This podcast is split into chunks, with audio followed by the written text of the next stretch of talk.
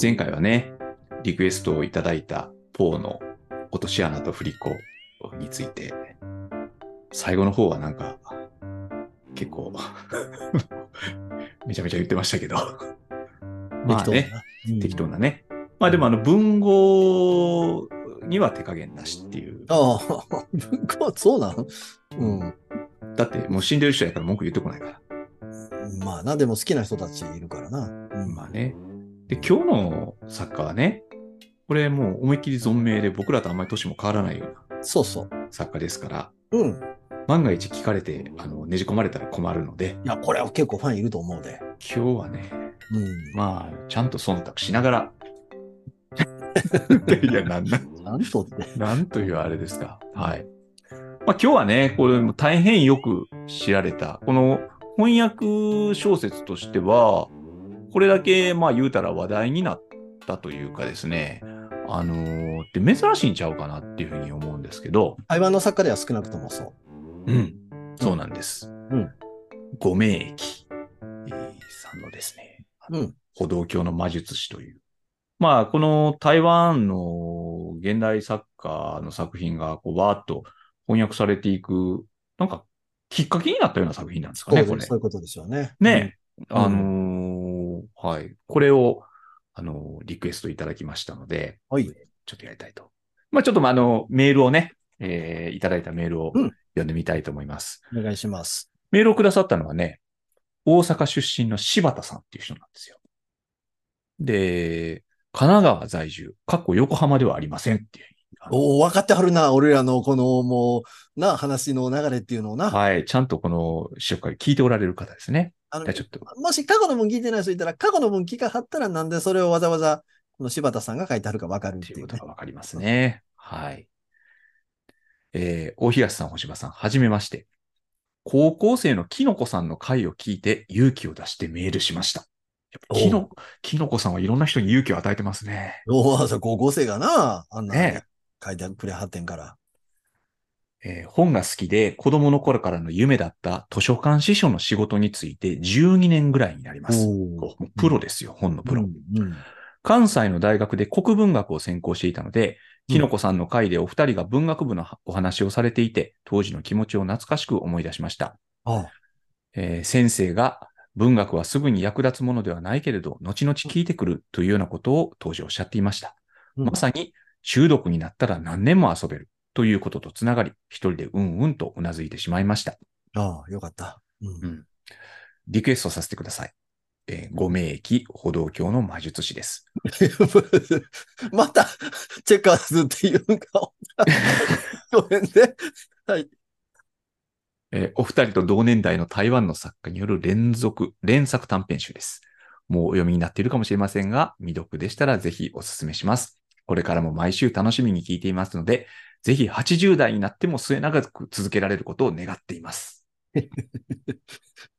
まだね50ですから、僕ら。えまだこれ30年やるって先は長いですよねま。だ1年しかやってへんから。もう、ねでもあれよね、星葉さん、僕ら3年ぐらいはやりそうな勢いって話、一応してんのよね、これね。え、3年ね。これ、まあの、ちょっとお金かかるんよね。あの、なんか、あの、登録料っていうの、なんていうの？まあ、大した額じゃないんですけど、ね。それを、あの、1年目は2人で折半してんけどええ、ちょっと事情で私今海外行ってるから、あの、2年目は星葉さんが払ってくれたんでうん、ほな3年目は僕がって話やから、えらい具体的に舞台裏を明かしておられます。とりあえず3年はやろうかっていう、大した額じゃないけどね。1まあ年ででもそれが2400円やから。目標になるわけやん、目標に。なるほどそ。れ払わんなあかんから。あまあ、大東さん、僕に対して要するに債務を持ってるってことですよね。そうそうそうそうも2400円払わんとあかんと。そうそうそうそうそうそう。それ払うためには、まあ3年目の分は大東さんが負担するという意味で、そうそうそう。3, 年はとりあえずやると。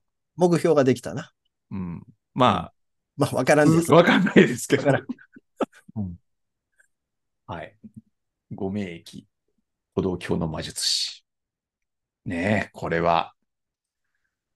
まあ、あの、読んだことあるという人が結構これも多い作品であろうと思うんですけど、もう文庫にもな、なってるわけやから。文庫にもなってますからね。台湾文学文庫になるなんか、もうこれが初めてぐらいちゃう、ほとんど。ああ、そうまああんねんけどね、あの、何を台湾文学と考えるかによって、うんいろいろあんねんけど、まあ、あのー80年代、90年代以降書かれたような文学で文庫になったのは、まあ、これが、昔、あの、白泉遊っていう作家とかちょっと文庫になってはいるんやけどね。あうんの、文庫とかなっててんけど。実質的にはこれが最初と言ってもいいぐらいやな。なんですかね。だから、なぜこの作品が、そういう意味では、あのーここまで日本で受け入れられたのかっていうこともちょっと今日は考えてみたいなとも思うんですけど、それメインの話題かもよ。それが。ねえうんでね、この歩道橋の魔術師っていう、この小説は、あのー柴田さんお書きになっているように、こう連作短編集なんですね。中に入ってる作品が、まあまあ、うっすら繋がってるような、あのーものなんです。で、だけど、まあ、今回はとりあえずこの表題作の歩道橋の魔術師という、この連作短編の一番関東に置かれている作品、うんまあ、これをちょっと取り上げてですね、うんえー考えてみたいなと思うんですけど、うんまあ、ちょっとじゃああらすじ紹介をしてみましょう。はい、お願いします。はい。えっと、この小説の舞台になっているのは、1980年代初頭の台湾、台北、えーと思われます。というのは、役者のこの天野健太郎さんがそのように解説でお書きになってるからなんですけど、ただ、うん台北のことをよく知ってる人だったら、この中華商場、商商いをする場所ですね。中華商場というふうに、あの、いやそれがな、ちょっと俺は正直言ってよくわかんなくて、なんで症状って読まなかった症状じゃないんだって思ったんですけど、天野さんのこれ、ルビでは商場というふうにせやねん。ねちょっと天野さん、それ個性あるっていうか、うん、こういうのなんていうんですか、重箱読みっていうの？なんでここで重箱読みになるのかなっていうのあの、症状っていうのは実は中国語圏もう、あの、普通に使う言葉なんですよ。あーまあ、要するにショッピングモールのことなんですけど。とうんうんうん。で僕ら普通は普段症状、症状って呼んでるんだけど。僕もなんか症状という方がすしっくりくるんで、まあ、ちょっとどっちかわかんないですけど、うん。で、そのね、その中華商場もしくは症状っ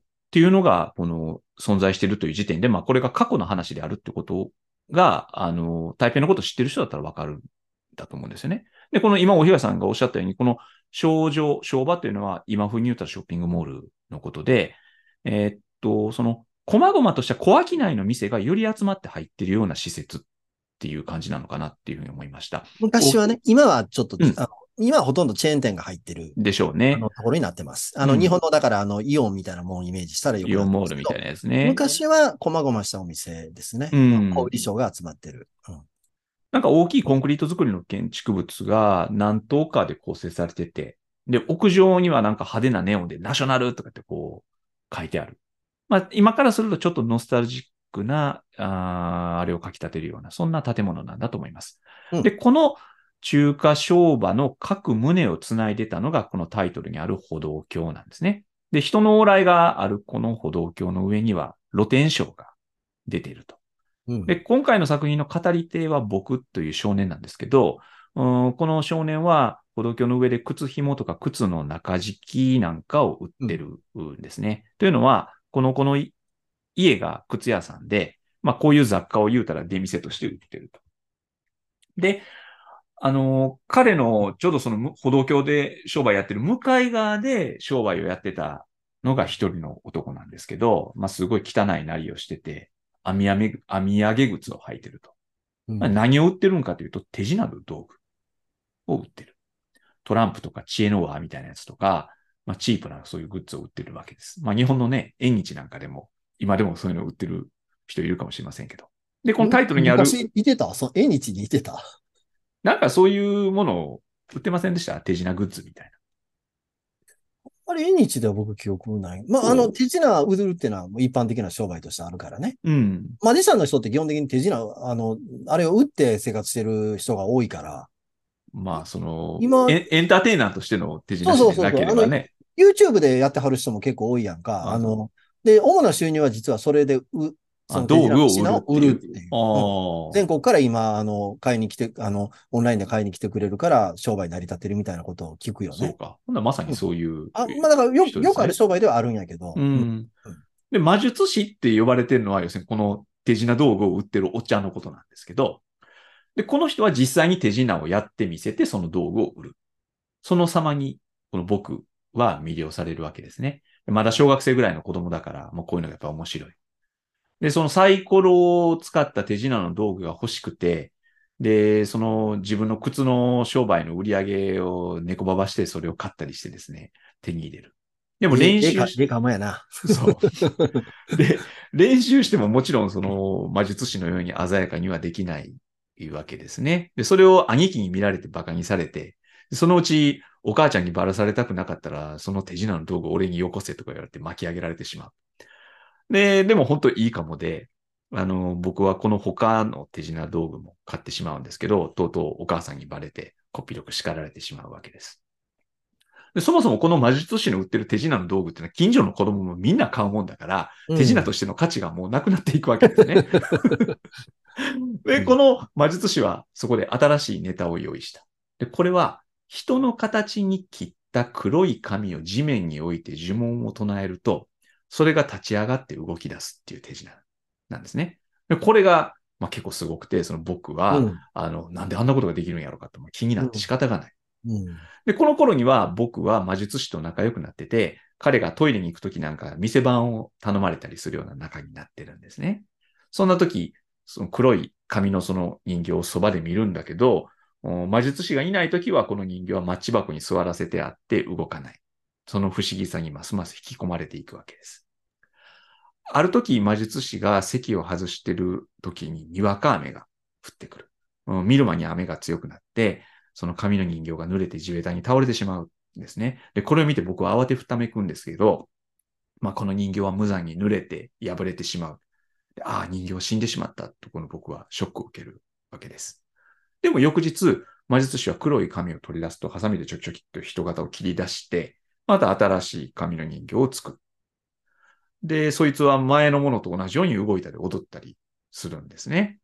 で、これを見て僕はあっけに取られて、魔術師に人形死んじ死んだんじゃないの？ってこう聞くと、お魔術師はこんな風に答える。目で見たものが絶対とは限らない。うん。うん、でこの謎めいた言葉によって、僕の心の中でますますこの紙の人形が神秘的なものに感じられていくんですね。魔術師に僕もあなたみたいな魔術師になりたいっていうふうに懇願するんだけど、彼は魔術師っていうのは秘密が多いから、秘密が多い人間は楽しく生きられないとかなんとか言って彼はあしらうわけです。うんだけど、この魔術師は、まあ、お前とは馬がある合うので、ええものをやろうと言う。で、何をくれるのかというと、この魔術師は自分の右手を自分の左目にぐにゅっと差し込んで、うん。自分の眼球を取り出して、それを僕にくれた。その眼球は血もついてなければ傷もない乳白色の綺麗な球体だった。そういうお話。うん不思議なお話でしたね。はい。という、この歩道橋の魔術師うんなんですけど、うん。なんか読んだ瞬間忘れるような話なんですよね。ん？忘れる？読んだ瞬間どんな話だったかな読み るような読。みか読み返して、あ、こんな話だった。読み返して、で、うんこの連作短編に入ってる他の小説もね、うん。一回読んで、読んで、ああ、まあそういう話かってあるんうん。ですけど、なんか読んですぐ忘れる。まさにマ ママジックにかかったかのようにすぐ忘れてしまうんですけど。うん。うん、あのーこれ、あのーメールをくださった柴田さんは、まあ、好きなんだと思うんですね、この作品が。うんうんで、これ好きな人多いだろうなとも思うし。魅力はあると思います。うん。でも、ちょっと僕、僕はね、うん。言葉遣い気ぃつけていよ。やいや、うん。前回のポーの時と同じ言葉遣いしますけど、うん。なんか既視感があるんだな。はいはい。なんかどっかで読んだことあるような話やなっていうのが、うん。やっぱちょっとあって、やっぱ、星葉さんぐらいの博識の方になるとね。まあ私みたいな漫画の書物を読んでる人にすると何読んでも既視感がある。と、ただならぬね、星葉さん。もう歓迎中とただならぬ。うん。なんでしょうねう。んうーん。あの、最初にはあの、ちょっと歩道橋のこと俺ちょっと言っときたいんやけど、はい、言ってくだおじさい。ばさんイメージする歩道橋ってどんなの？歩道橋？うん。歩道橋ってまあ幹線道路にかかってるような。かかってるや。ろ。で、大体主にあの通学する子供たちが、うん。あの、横断歩道を渡ってはいけないので、子供っていうのは。そう。車優先社会の異物ですうん。うんあれ通るために作ってあるから、よ。はい。だから基本的にあの、たくさんの人が歩くと揺れるようなさ、あの、くらくら揺れるみたいな。だから、ここで出てる歩道橋ってちょっとあれとは違うっていうか、だから、ここで出てる歩道橋っていうのは、今風に言うと、あの、ペデストリアンデッキって言われるようなものですよね。はいはいはい、はい。すごく広くて大きいはいもの。あの、建物と建物をつないでるみたいなな。うん、ですよね。ああの、例えば大阪やと梅田駅出て、あ、そうそうそうそうあの、阪急とか阪神とかあの辺であれあれつながれてるようなな。うん。うんだから、空中回廊っていうか、うん、そう。幅があるわけでしょ、すごい。通路、うん。うん。たくさんの人が往来するんですよね。うん。いわゆる我々の中でイメージする歩道橋じゃなしに、そっちをイメージせなあかんねんけど、ええ日本語がなんかちょっと思いつかへんっていうか、まあね、ペデストリアンデッキというわけにいかないかな。うんあ、の、台湾も結構あるし、香港なんかもあればっかりやから、ああ、そうか。もう香港はひたすら2階を歩いてる感じやから、うん。うん、だから便利で、もうだから人の流れがすごく多いので、だからこうういう商売が成り立つっていうかね。ん。はいはいはい。うん。うんあの、そそういうところでだから商売してる人もまさに結構いるわけですよ。いうんまあ、違法っていうことになるんだろうと思うけどね。うんう。ん。うん。で、その中にこういう、あの、魔術師って書いてくる。まあ、要するに手品師やマジシャンやな。うん。さっき言ったみたいに、その実際に実演して見せて、それがええと思った人たちが買っていくっていうね。はいはい。あの、あれが良くない？あの、紙。何も書いてない紙をくれるっていうのが。はいはいはい。うん。あのー要するに、ま、その手品の種が書いてあるわ書いてあるけでしょ。の。うん。うん。で、それ、一ぺ一見何も書いてない紙なんやけど、それを水につけたら水につけたら字が浮かび上がってくるわけでしょ、うんでそこに書いてあるっていう。そうそうそうそうそう。ううんな俺らあの子供の頃に年賀状はあのみかんの汁で書いてさ、火で炙ってねって、火で炙ってねって。昭和の子供ですね。あいろんな意味で。あけましておめでとうしか書いてないんやけど。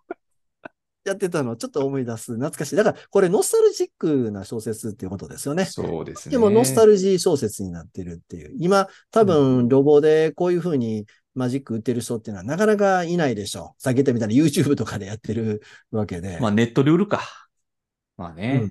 うん。あの、いや、あの、多分ね、えっ、と、ショッピングモールとかそういうところで呼ばれて、手品師の人が、マジシャンがやって、それ種をそこで、あの、ね、種っていうのはネタっていうの、あれ。グッズをな、手品グッズ売ってっていうのは昔からあるはずやと思うんやけど、うんうん今はそれが結構オンラインにも移行しててっていう、あの、そういう話だと思いますけどね。だから、うん。うん、80年代風の、その、あの、我々の、だから、子供、僕らちょうどまさに同世代やん、作家は。そうですね70 71年生まれやったっけ、この人。うん。ちょっと上ですね、僕はね。うん。で、まあ、台湾の方がちょっとやっぱり日本に経済成長は遅れてたかもしれないけど、あの、ノスタルジーをかき立てるような、彼の子供時代、10代、えー10代前半ぐらいかな、うん。書いてるっていうことですよね。うん。だからまあ、その、同じ世代だから、うんその、ここにある、その、解、解雇帳、まあ、そのノスタルジーっていうものは、うんなんとなく、なんとなくわかる感じあるんですよね。うん。ここに、そういう、なんていうんですか？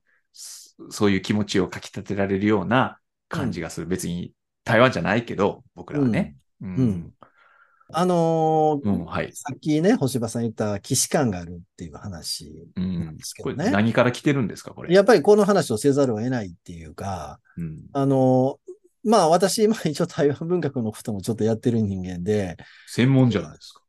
いや、専門だってそんな、俺別にご名義なんかそんな何冊もちょっと読んだ。まあ、これはもちろん読んだことありますし、当然原文で読んでらっしゃるわけでしょ。おい、読んでない読んでない。アマロさんの翻訳で。アマロさんの翻訳っていうのはちょっとこう跳躍的なところがあるっていうあ、か、そうなんや。やっぱり日本語になりすぎてる感じはちょっとある。ええ役だと思いましたよ。読んでわかりやすい、わかりやすい。上手、上手、うん上手なんですよ。で、まあ、さっき言ったように、この人がこういうの訳してくれたおかげで、うん台湾文学が日本でも読まれるようになったっていう大功労者で、うんで残念ながら若くして亡くなった、はい。廃人でもあったっていう人、うん多彩な人だったんですけどね。ううんん。で、えっと、この、まあ、だからやっぱり見事な役で我々読ませてもらって、うんえー台湾文学が、あの、徐々にプレプレゼンスを高めてきたっていうか、で、うんただね、台湾で最初に評判になったのは、あの、自転車泥棒っていう長編はいがあるん。ですようん。これも翻訳されてますね。なってますかね。あの、文春文庫かなんかになそうですね。うんはい。これが実は台湾ではかなり評判作で、もうどこ行ってもこの本の名前のことを聞くみたいな時期があったんですよね。それベストセラーになったっていうことベストセラーって言えるのかどうかわからない。でも文学の世界では少なくともすごくうんこれはやっぱ面白いっていうふうに言われたっていうね。うん。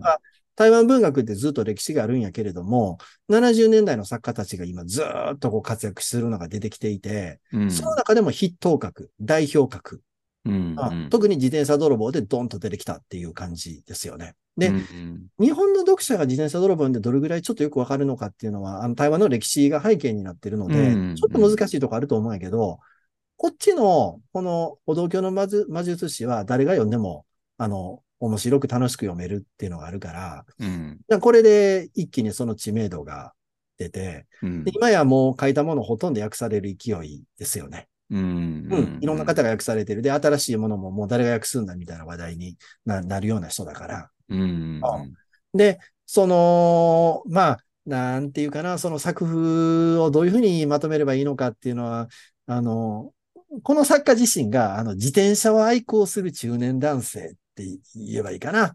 あの、なんていうか、清潔感があんねん。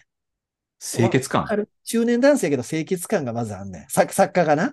あー。作風も清潔感があんねんけどな。はいはいはい。で、環境にこうすごく配慮した人物っていう感じがあるんですよ。それ、エコロジーっていうこと？エコロジーの。うん。で、、あ、だから自転車なんや。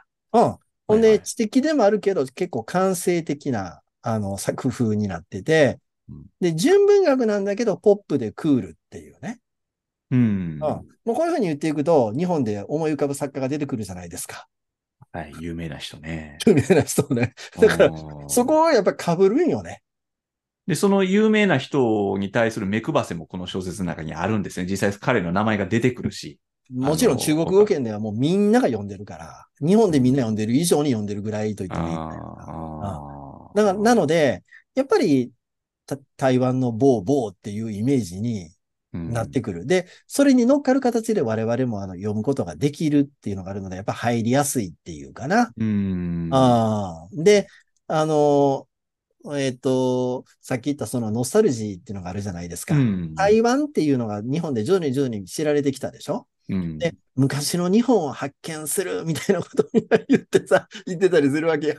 はいはいはいはい。ちょっとどうかな、なと私は思うけれども、まあまあ一応そういう、あの、重ね合わせるっていうかね、昭和の日本が台湾に残ってたみたいなね。うん。でそのイメージもあってこの詩読むことができるから、ああ、なるほどね。そうするといろんな意味で受け入れやすいっていうことが、まずやっぱあると思いますね。あーはいはいはい。ああ、で、あの、ね、さっき言ったように作風はすごく、で、天野さんの役もやっぱすごく上手やし、ーうんあの、スッと入ってくるっていうか、ううんん。で、そこがだから星葉さん、ある種の物足りなさにつながってる部分がやっぱりあって、うん。うん。読んで、あの、まあ面白かったけど、すごいなんかこう、これ答えたな、みたいな感じには、あんまりならないっていうか、すぐ、どの、うんどれとどの話っていう、わからなくなっちゃうっていうか、うん。そうなんですよね。うんうなんかそれが、うん、なんかそうなんです。読んだ瞬間、こう、連作短編でいくつかある話がすこう混ざって、読み終わった後の印象がもう、すごくね、こう、バクとした感じなんですよね。で、あとね、これまあ、その、日本のその、何？あの、村上さん？みたいな、あの、テイストを持ってる作家だ村上さんって言い方はまずいんじゃどっちや？ってなるやん。あ、そうか。あうんそう。まあでも、あんまり今ね、その二人、現役感あるのはやっぱりあの、ノーベル賞とか言われてる方の人でしょ？ああ、え、え、そうなん？最近もう書いてあらへんの？もう一人の長崎もう一人のあの、うんなんか長崎の人は、なんかあの、テレビ東京のなんかああいうテレビ番組に出てるような人っていう、なんかもうそっちが本業になってんじゃないですか。あ、知らん、知らんけど、あんまり。でも、作家としての力量、あ、まあそういうこと言うのやめよう。うん私個人の好みとしてはそっちの長崎出身の人の方が。あ、好き？うん。まあまあいいや、まあいいや。うん。ほんで？うん。なんかその、その、村上春樹氏の方は、うーん、なんていうのかな。まあよくね、無国籍的とか言われるじゃないですか。だから、あのー欧米の人が読んでもね、俺がそのアジアの作家が書いたものだとは感じないんだとかってこう言いますよね。うん。あれに比べるとですね、うん。ご名駅さんの方はね、うんそういう、まあ実際その固有名詞がいろいろ出てくるってこともそうだけど、うんこの台湾、台北っていうのがどういう場所であるかっていうことが具体的に描かれてるうとは思います。ちょっと根ざしてる感じはあるよね。根ざしてる感はある。ね。うん。だけど、ちょっとそういう面もあるけども、全般にな、なんか、あの、ど、どこでもない場所感みたいな、あーものが感じられて、うん、まあ、これがあれですか。やっぱりこのグローバルな文学っていうものは、勢いこういう雰囲気のものになっていくんですかね。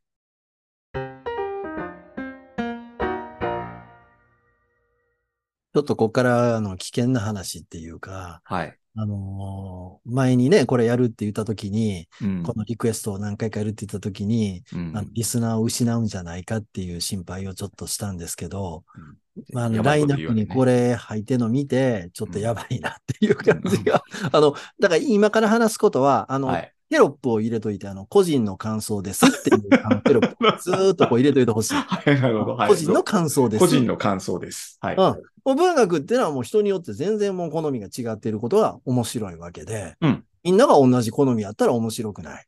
うんああほんで、私はもう子供の、まあ中学生の時からと言っていいかな。あの、みんなが読んでるものは僕は読まなくていいっていう考え方の人間なんですよ。でも栗本香織読んでたでしいや、だからあれは特別。あれはもう、あれは売れてょも。そうなんや、ね。あれはいいよ。らはい。例えば村上春樹を私中学生の頃読んでて、うん。ほんで、ノルウェーの森がバカ売れしても読まなくなったっていうね。うーん。ほんで、最近またちょっと、あの、ちょっと読ん読ん読んでんねんけど、最近ね。ではいはいえっと、それで言うともう本当に私はもうずっと天の弱っていうか、こう、下に構えてる人間やから、うん。ああ、もう人気作家みんな読んでるから俺読まんでええやんか、みたいな。だからうんあの、アクター・ルッチャマン・イリアスさんみたいなやつを読んだ方がおもろいって俺は考えてる人間やから、パキスタンのかな、あバンあカースバングラデシュ。あ、か、パキスタンはカースミーね。まあ、一応カースミーさんとかな。うんなるほど。で、ちょっと、だからその前提で、あの、何さんやったっけ？あれ、柴田さんやったっけ？はい、柴田さん。あの、もうちょっとそういうことで聞いてやってくださいね。はいうんで、あの、まあ、私、だからこの小説読んで、やっぱり、ああ、うまいこと書かれてる。すごい上手。初めて読んだ時思って。うん。だけど、同時にやっぱり不満がある。うん。じゃあ、不満はどこにあるかっていうと、まあ、さっき星葉さんが既視感っていうふうな話をしたけど、うん。これ要するにね、僕一言で言うちゃうとね、大人の童話やね。うん。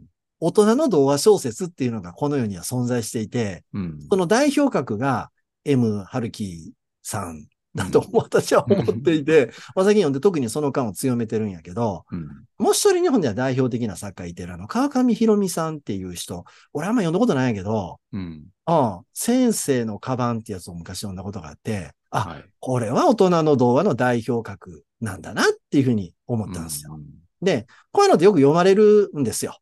うん。で、読まれるのはやっぱり理由が、あの、あって、で、逆にあの、不満を感じる人が、まあ、一定数は多分いてると思うんやけど、それも、あの、あの、理由があると思うんやけど、あの、まあ、すごい読みやすいっていう話したよね。うん。ずっと入ってきて、ほんで、まあ、同時にちょっとおセンチな気持ちになって、すりゃんちょっと切ない気持ちになったり、うん。ちょっと変な気持ちになったりとかして、ほんで話がスーッと終わるっていうね。うん。うんで、あのそなんでそんな風になるかっていうと、うん。これはね、あのね、えー、まれびとの話なんですよ。急に民族学のうん、ね、あの、小木先生は民族学の、昔。ですかいや いや、昔。はいあの、あるいは騎手流理丹って言っても構わない。騎手流理丹。うんはいはい。オデ、オデッセイア型って言っても構わないし、はい。もっと一番簡単に言うとね、不思議ちゃんの話っていうやつなんですよ。うん。それどういうことかっていうと、うん。あの日常生活を送っている人がいます。うん大体そういうのはあくびの出るような単調な日常です。はい。その退屈な日常生活に日々を入れてくれるような不思議ちゃんが現れます。うん。でね、不思議ちゃんは結構何でもいいんです。例えば宇宙人でもええし、うん。うん、あのーね、著名作家の場合は、あの、なんか子供の頃に戦争体験して記憶を失った変な喋り方をするおじいちゃんって、もうここまで言うと多分分かる人は 分かりになると思いますけど、でも構わないし、はいあ。るいはあの退職した先生が居酒屋でお酒飲んでてもいいんですよ。うんうんあ、これもな何のはい話か。何の話かわかりますね。はい。そういう不思議ちゃんが出てきて、日常生活にちょっと日々入れてくれて、うん。なんか新しい世界をちょっと垣間見せてくれて、うん。で、大事なのは、それを見た後にその人物は都合よく去っていってくれるっていうパターンですね。うん。あああの、さっきのあの戦争体験のおじいちゃんの話って、おじいちゃん最後スーッと死による。うんうんうん。スーッと死によるし、居酒屋で飲んでた先生の方も、まあ、何年か一緒に暮らすんやったかな、あれ。でうんも数年後にはもう、あの、死んじゃうっていう設定ですよ。うん。で、その結果として、退屈な日常を送っていた主人公は、ちょっと成長するんですね。うんうん。あ今回のこの歩道橋の魔術師も、だからちょっとした成長物語になってる。うん。あミステリアスな人物が、不思議ちゃんが現れた。うん。それと、あの、ほのかな接触があった。うん。日常生活にちょっと違和感を、あの、日々を入れてくれた。あの、小人は何だったんだろうとか、うん。あの、義眼な、ずっと途中、あの、あの、これ、これなんて言えばいいですか？今、えー、や、やぶにらみって昔はよく言った、あの、あれですけれども、まあ、写真みたいうん、さしいですな。か。うん。その、実は片方の目は義眼だったっていう、あの、ことですかね。う。うんんまあ、その、そういうふうに解釈してもいいし、うん。そうですね。何かもう少しマジックを使ったの。超自然的な何かなのかもしれないけど。うん。まあでもマジックってのは常に種があるからさ、俺ら超自然やと思う、パッと見思うだけで種があうるわけ。ん。でこのマジシャンっていうのは、あの、放浪のマジシャンなんだよね、これね。うん。なんか屋上の、おネオンかなんかの塔の下に寝袋敷いてそうそうそうそう寝。てる。で、本がいっぱい置いてあるって書いてなかった？うん、そうなんですよ。読書面白いよね、やっぱね。なんですね。ああ。うん。でも、こいつは多分町から町へと移動しながら、うんそこでネタが、種が売れなくなるまで、みんながあの不思議だと思ってくれてる間はそこで売り続け、うん。次の町へ移っていくっていう、多分そういう放浪生活をしてる。うん。あマジックのセールスマンやわな。うん。で、何者かよくわからないですよね、結局ね。うん。うん。だこれ不思議ちゃん、もう典型的な不思議ちゃんがこれだから出てきてるんですよ。うん。ほんで、それと接触したことによって主人公は、ちょっと大人に近づいていったっていうね。うん。人生君的なやつも教えてくれたよね、なんかね。そうですね。うん。さっきなんかうまく読んどったよな、なんかうまいなんかこと言ったよな。大事なものは目に見えない的なね。おーなんかあのあの星の王子様的な、なんか、ね。なんか、ありがたい話なんだか、何の意味もないことを言ってるんだか、ちょっと難しいとこあるけど。これでもね、大東さんね、今の、この解説、危険な解説について、うんえっと、私も異論はないのですよ。いや、ほいほいほいほい、ちょっと待って。そう、そうだろうと思うん、うん。う。で、ね、うん、その、言うたら、こう、不思議ちゃんの物語、あるいは、この、なんかちょっと変わった人が、あー変わったことをやって、えーその視点人物に対して、な何か影響を残して去っていく。で、それによって、こう、成長したり、癒されたりっていうことがあるんだっていう、いわばそういう同行異曲のお話が、はい。たくさん書かれ続けて、たくさんそれ、れが、うん、消費され続けているっていうう、んことの意味をむしろ考えた方がいいんだろう。つまり、その同行異曲なものがね、ここでまたこんなんが出てきたよっていうことを言っても、まあ、あんまりしょうがなくて、なんで、そういうパターンが、そんなに好まれるのですか？大人はどうして大人のおとぎ話を欲するのでしょうか？それはやっぱさっきのあの、まれびととか、あの、騎手竜リタンっていうような言葉使ったけど、うん。うんまあ、オデュッセイアでも構わないわけやけど、うん。どうも、あの、昔からこのパターンはあるっていうことですよね。うん。異界の人間が訪れてきて、うん。で、それが何らかの、あの、共同体に対して刺激を与えて、うんで、また去っていくっていうパターンは、うん。もう人類が社会生活を営み始めてからずっとあるパターンではないかっていうことですよね。うん。だからこれ、あの、これをやっぱり受け入れちゃうのは僕らは、あの、根源的にそういうものを欲してるっていうことちゃうかな。うん。で、これはあまり時代を問わないものじゃないかと思う。だから童話っていうことになるんです。童話っていうのは基本的に時代を超越したものでなければ意味がないわけなので。うん。うん。だから、あの、まあ、大人のってついてないですね。これ文学だからっていうことなんだけど。うん。うんだからこの基本的な構造っていうのは僕らが社会生活を営んでいる限りは、あの、たとえそれは小説の形であれ何の形であれ、あ我々が欲してしまってるっていうことでしょうね。これじゃあね、この小説を読んだ読者はですね、この作品、まあ欲してるっていうのは、その、これを読むことによって、自分の中の何が満たされるんでしょうね。共同体を確認してるんだと思いますよ。共同体の確認あ。自分たちを確認してるんだと私は思いますよ。自分たちの価値観を確認してるんだと思う。だから、うんさっき、あの、これ読ん読んでも、あの、なんていうか、小さな日々が入るって言い方をしたと思いますけど、うん。小さな日々が入ることによって共同体の約束事が確認されるってことだと思うんですよ。うん。うん。だそこに大きな違和感とか大きなこう変化がもたらされるようなものじゃないっていうことですよね。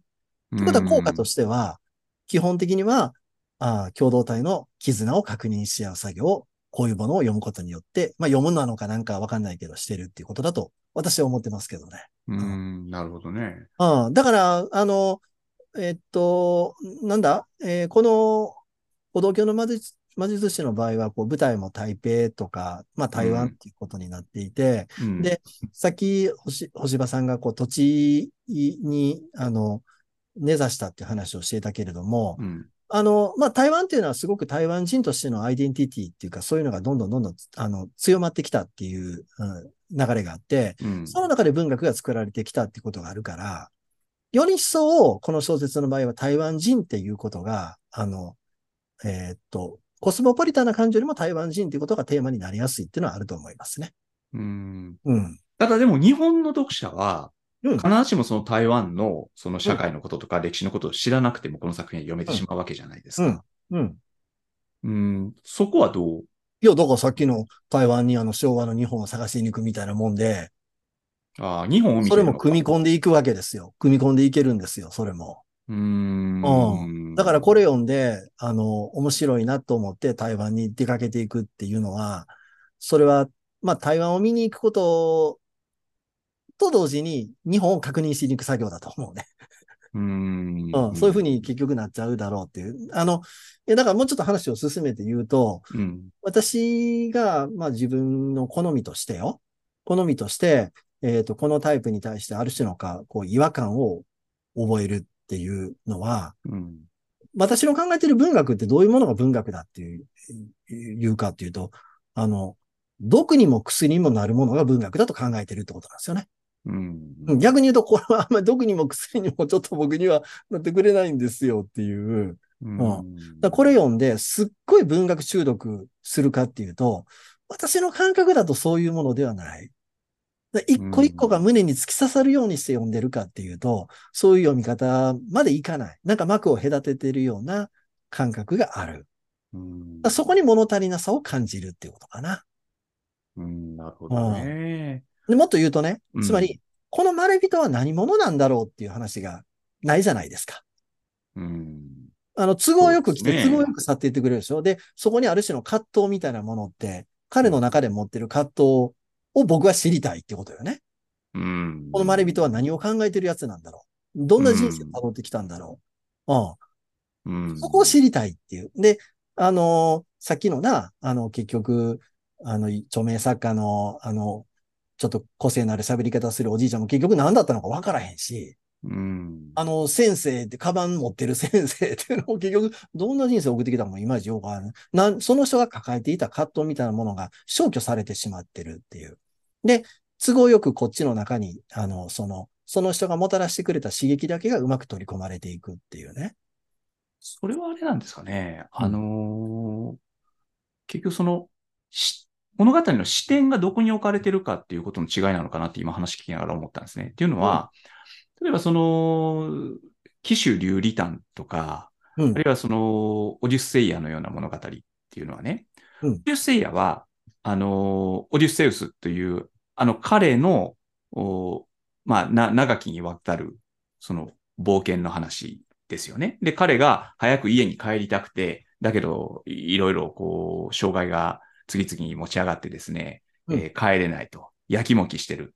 で、そういう彼のこう気持ちってものが描かれる。まさにその、まれびとの内面が描かれていく、うんうわけですね。うん。だけど、歩道橋の魔術師は、魔術師はまれびとですよと。でも、そのまれびとが何を思ってるのかってことは描かれてなくて、そのまれびとと接したあ側の内面が描かれてるわけですよね。うんだからその文学作品というのは、わかりませんよ。すごく乱暴に二分すると、その、まれびとの視点で語るのか、まれびとと接触する人の視点で語るのかによって、えー違う様子を見せるものなのかなってことを、今の大東先生の解説を聞きながらちょっと思ったんですけど、どうです？あの、比較するとすれば、やっぱり、あの近代文、古典と近代文学ってやっぱ大きな違いがあるんで、うん。近代文学になると思うんですけど、うんあの近代文学の中でね、最大のまれびと作家、うん。太宰治だと私は思ってるんですよ。うん。ああ太宰治って、あれ、日本の文学の世界にある種の違和感を、大きな違和感をもたらしに来たやつで、うんで、面白いのは彼自身が自分がまれびととして自分の中の血みどろの葛藤を書いてくるっていうね。うん。これは夏目漱石も実はそういうところがあって、うんうんあれも一種のまれびとだと思うんですけど、近代文学の場合、そのまれびと自身が自分の中のものを取り出して見せてくるんだよね。うん。で、そこに僕らも深く深く入り込んでしまうっていうか、うん。毒があるね。やっぱすごく毒があるね。だけど、毒は同時にやっぱり薬にもなるっていうか、そこに生きてる意味を見出す。まあ、生きてる意味なのかどうかないけど、生きてる感覚を持つって言えばいいかな。漱石とか太宰のやっぱ面白いとこって彼ら読むと生きてる感覚を共有させてくれる。まれびとが血みどろで格闘してるところに。人間的にはもう例えばあの、太宰なんかもうクズみたいなやつよ。もういっぱい、あのーなんていうの、迷惑人に迷惑かけてさ、女性も何人も死なしてさ、最後は相手がたまたま良い周到やったから彼も死んじゃったみたいな、あの、こことなわけやけど、それと自分の中のいろんなこう葛藤を、あの、暴いて見せてきたっていうのがあるわけよ。で、それを外から描いてしまったら、あーあの毒とか薬の感覚っていうものがないじゃないですか。うん。それちょっとやっぱ物足りないっていうことなんですよね。だからその太宰にしてもオデュッセウスにしても、その共同体によって保護されてない人っていうか、その外側にいて、その、まあ、いわばその私っていうものしかない人あの、ね本人的にはな、少なくとも太宰は本人的にはそう思ってる。ですよね。うんうん実際にはみんな温かく迎えてたと思うんやけど、ううんん。本人的にはそうやね。ですよね。うんだからなんかその、今おっしゃったような、こう、でもなかなか太宰のように、あるいはオデュッセウスのようには我々は生きられないわけで、どうしてもその共同体の中で、えーこういうことやわな生きていくわけですよね。うん、で、その、オデュッセウスになれない自分っていうものがいてですね。だけど、その共同体の外っていうものに対する、憧れなのか、思いっていうものがあってね。うん、その、まさに外からやってきた人が、その外の世界っていうものを、ちょっとその匂いを嗅がせてくれるみたいな。ううんんで、そのことによって共同体に生きてる自分の人生っていうものを付活するっていうふうな、やっぱそういう構造なのかなっていうふうに。ちょっと心地ええねん、それがな。うん。うん。で、まあでもそのことによってね、この自分が生きてるこの共同体の中の世界っていうものが、まあいわば少し生かされるというような作用を持っているせやねそその以下のレベルの問題っていうことかもしれんけどな。以下のレベルの問題なのかもしれませんけどね。うんなんかこう根底から覆、まあ根底からってなかなか人間覆らないけど、うん。なんかこう、そういう自分がこれまで正常だと思ってたのが、実は正常じゃなかったんじゃないかって思わさせられるような、うん。あ例えばあの、まあ前に読んだあの、ハンガンさんのあの小説、うんあの、ベジタリアン、菜食主義者か。うん。あれなんかとやっぱりよ読み比べた時の感触の違いがやっぱり僕なんかはあって、やっぱああの全力投球でも書いてるものをこっちも全力で読むやんか。うんで、今回のって全力、まあぜもちろん全力で読むけれども、でもなんかこう、もう重い重いボールを投げ込まれて、ずっしり受け止めましたみたいな感覚ではないっていうのが、うん。うん、だからそこが結局、だから物物足りなさっていうことなんかな。うん。だから、そう、なんかものすごく意地悪に言うとね、ご名駅も読む。春樹先生も読む。で、その読むことによって、えー一瞬自分が復活される。だけど、その復活された心ってものは、また共同体の中で生きていれば、それが、こう、よどんでくる。また別のものを読んで復活する。繰り返しっていうかね。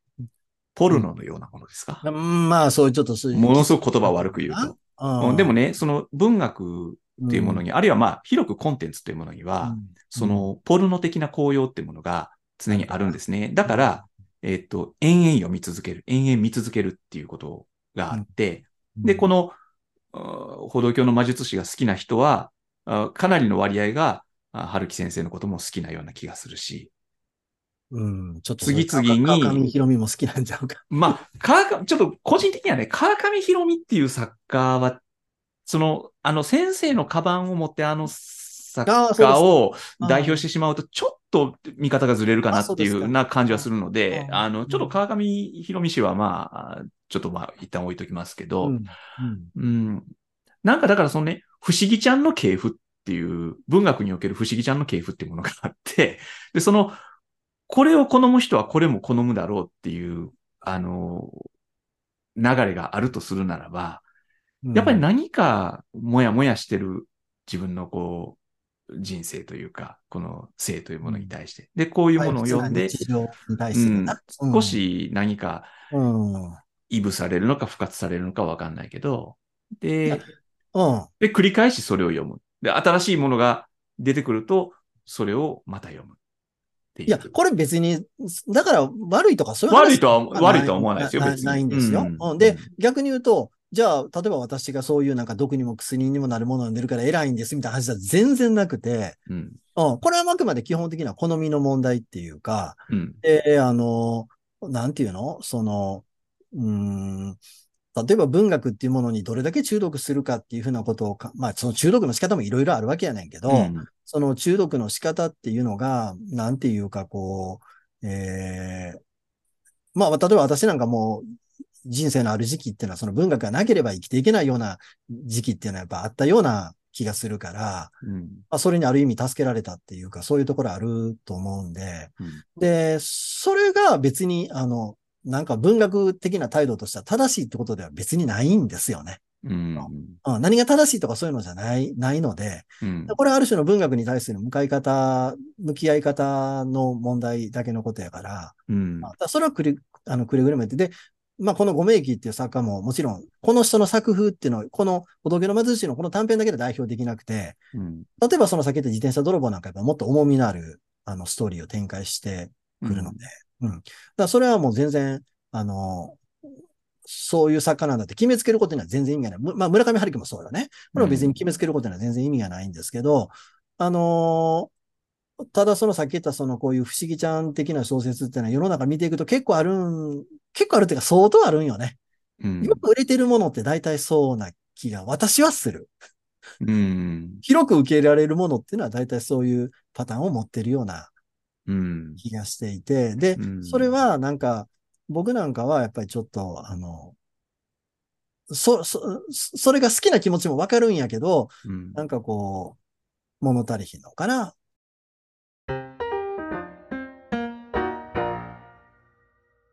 不思議ちゃん的な小説だけど、でも、その奥の方にこう凶暴なものを秘めてるような作品ってものも一本にはあってね。もちろんもちろん。うんあのーまあでもこの歩道橋の魔術師について言うとかなり、まあウェルメイドな作品だし、うーんと、こう、なんかギョッとする感じは、まああんまりないかなっていうのはありますね。うん。あの、でもこれ、連作短編なんで、と通して読んでみるとね、あの、例えば昔の友人とか幼馴染が死んだっていうふうな話が多くて、うんうんうん。なんかそういう喪失感と、うん。まあ、飛翔の色が濃いというかね、まうん。あそういうタイプの小説。で、うん、うん。うん。政治的なことはほぼ書かれてなくて、うん。うん。えーっと、まあ台湾の現代史について知識がなくてもこれ読めるんですね。うん。で、まあ、ごく一般的な人間に普遍の経験が描かれている作品である。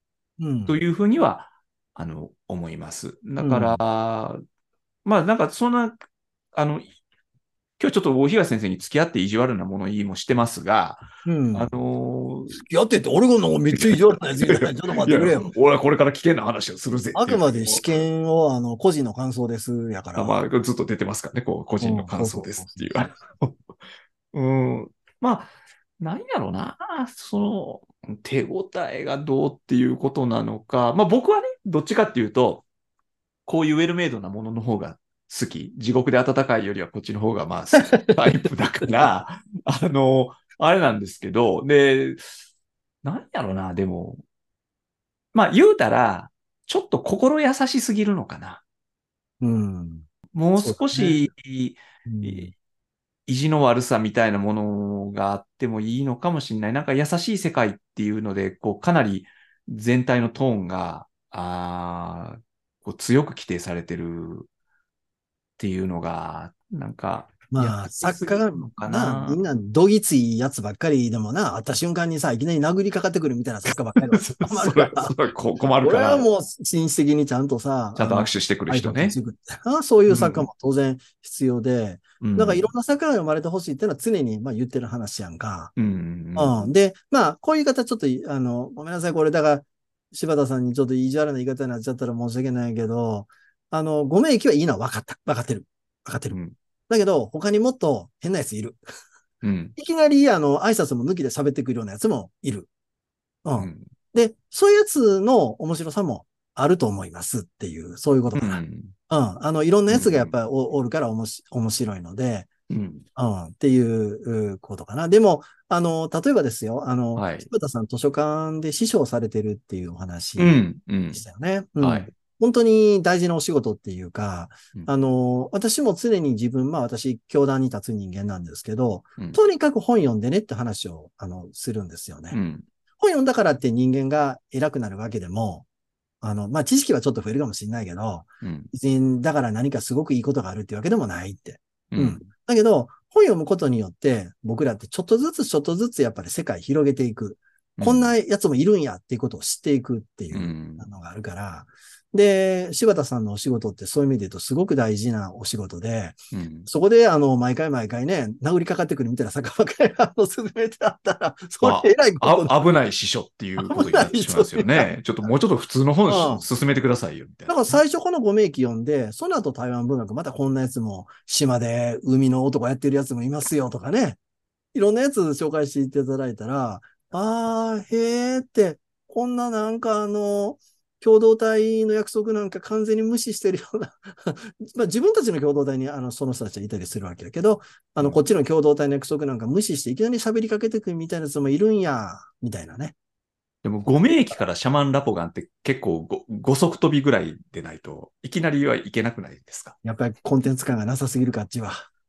うんうんでも、例えば、いや、まあ今日ね、なんか村上春樹を引き合いに出してるからあれだけど、まあ村上春樹を好む人が五名記を読んでみるっていうのはありだと思うんですよね。で、あの、面白いと感じるんだと思う。だから、ね、いつだ、いつだったか言いましたけど、こう、小説と小説っていうのは孤立してるんじゃなくて、こう、つながりを持つ。で、その自分の中で星座のようなものを作っていくっていううん。ことが大事だから、うんだか、ら、そういう意味では、あの、結構、今のこう世界文学っていうもの、現代の世界文学っていうものに対して、あの、その星座のこう、あれを伸ばしていく意味では、ご名記っていいのかもしれませんよね。ああ、まあそういう作家だよね。うん。で、実際、国際的にも高く評価もちろんもちろん。されているっていうもちろんと。ころもあるわけだし、うんで、幸いにしてっていうか、彼の作品の、まあ、がね、積極的に、まあ、翻訳がされているわけだから、うん。うん、まあ、そういう点では、うん、いいだろうなっていうふうにいや、思いますね。台湾文学でやっぱり最初に話した、初めて文庫になって、こう広く読まれてるような人やから、うん。これが入り口になってくれたら、もう本当に天野さんお、いいお仕事をされてありがとうっていううん。ことだと思うんですよね。あうの、んね、その、いきなり殴りかかってくるみたいな作家っていうか、まあ、そんなんだと結局読まれないまま終わっちゃうから、だから、ご名義が活躍してくれてるおかげで、うん他の作家も読まれるっていう状況がやっぱりできてくると思うんで、うん。うん。だえでも、あれやな、俺やって、これ、非営利でよかったよな。誰に対しても、あの、おもねる必要ないもんな、もう。言いたい放題やからな。でもどうなんですか？その台湾文学がご専門の大東先生ね、ここでこんなご名記のことをディスってですね、大丈夫なんですか？いや、いやディスってええよ、俺。ちょっと解解剖してみただけやん。だからその役者の方とか、僕大体知り合いの人たちやから、うん。だから、うん聞かれたらどう思われるか、ちょっとそれ心配はしてる。心配してるけど、もうあいつはそんなやつやとみんなも思ってるやろ、もう。それは、個人的にしてるやつは。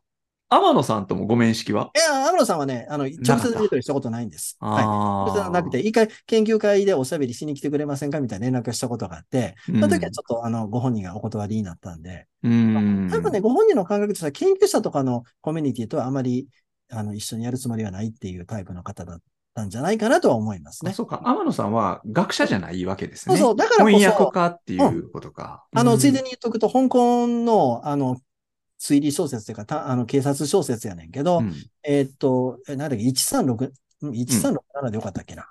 うん。はいはいはい。えっと、香港の代表する探偵小説、推理小説の作家の、うんあの、、翻訳もしてくださっていて、これもすごく面白い、うんあの、小説。まあ、どっちかっていうと私はこっちを押すかな。1367のね。うん。鎮光記っていう作家なんですけど、はいはい。うん。あの、だから天野さん、本当にいいいお仕事をいくつも、あの、彗星のように残していかれたっていうか、ううんん。これがきっかけで香港のミステリーっていうのも訳されるようになっていったっていうのがあるし、うんこれは研究者にはできないよ、こういう仕事は。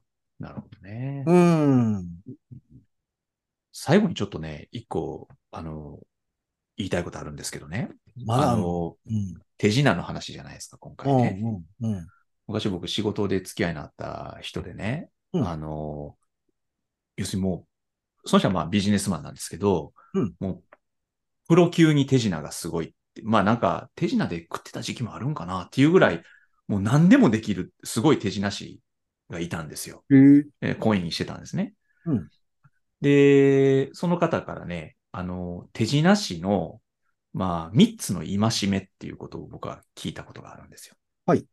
手品師は、えっ、と、次の三つのことはやってはならない。あ、やってはいけないことね。いけないことね。うん。うん。一つは、えっと、これからやることを事前に言ってはいけない。手品をやるときに、これからこの、なんか、このカードを消しますって言ってから消すっていうのは、それは やった。これからやることを。うん予告はしない。いきなり。りやる。これがまず一つ目ね。で、二つ目。えっと、同じ手品を二度見せない。おー。うん。一回やって、もう一回やってって言われて、もう一回やることはダメ。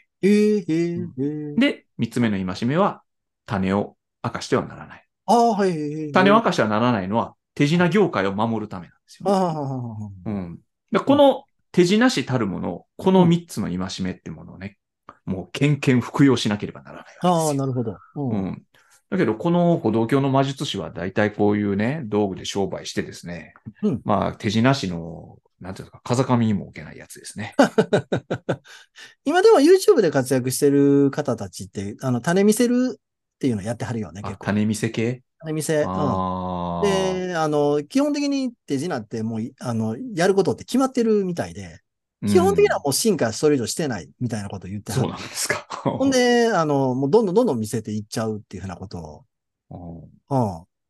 うん。で、結局それ見せていっても知らない人がほとんどなわけやんか。うん。だから、きそれを見て、その道具を買ってくれはるみたいよね。ねえで、人に見せ、見せようっていうふうなことを。まあでもうん手品って言うといろんなグレードがあるわけでしょ。ああ、でも、基本的には同じやって言ってるよねそうなんや。。うでもさっき言った僕のそのし知ってたうんその手品師の人がね、ん。うん。うん、なんか社員旅行で自分の上司を宙に浮かせて真っ二つに切ったっていうね。ええ大掛かりや、めっちゃ。っていう大掛かりなこともやるような人でしたけどね。うあ、ちなみにもう一つ、ちょっと、あの、大東先生に聞いときたいんですけど、このね、歩道橋の魔術師、魔術師と言ってるけど手品師やんっていう話ですけど、ん。うん。これ、あれなんですか？この現代はこれ、あ魔術師ってあるのは、中国語では手品師のこと魔術師って言うんですか？マジックのことは猛獣、あの、ま、魔術って。魔術って言うんだ。うん。だから手品師で構わないよ、別に。構わないんですね。うん。あなるほどね。でも、そのまま訳した方が雰囲気出るよね、魔術師の方がね。歩道橋の手品師よりもね。軽い感じがする。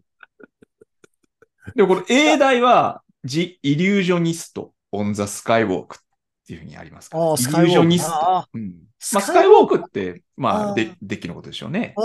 でまあその方がい。イリュージョニストなんですね。マジシャンじゃなくてね。うんやっぱり手じ、手じ、魔術師そこはそこはどうなんだろうね。ううんん。でも、うんタイトルもやっぱり上手よね。その歩道橋の魔術魔術師っていうのね。うんあの、ちょっとアンバランスやん。歩道橋って我々のイメージする歩道橋とさっき話したみたいに、うんあ、の、幹線道路にかかってるみたいなやつ、頼りないやつで、ほんでそこ、こに魔術師って言われる人がいてるっていう、この落差があるやんか。うん。うん、こういう落差を、あ、だからこの作家自身もね、落差を利用するのがすごく上手な人なんだよね。あの、騎士ルビーだったら、そうやけど、あの、木と線の問題、あの、うん。聖なるものと癒やしいものとの取り合わせみたいなものっていうのが、うん。作家やっぱりすごく上手な方で、うんで、そういうのってやっぱり大人の童話系のあの話だとよく使われ、うまく使われるんですよね。うん。だから、まあ、これもいっぱい一種のマジックやな、やっぱりな。あの、もう種は決まってるわけよ。種っていうか、そのやり方は。ああ、まあね、で、それにうまく僕らなんか載せられちゃう。毎回載せられちゃう。で、もうすぐ忘れるから、また読み直して。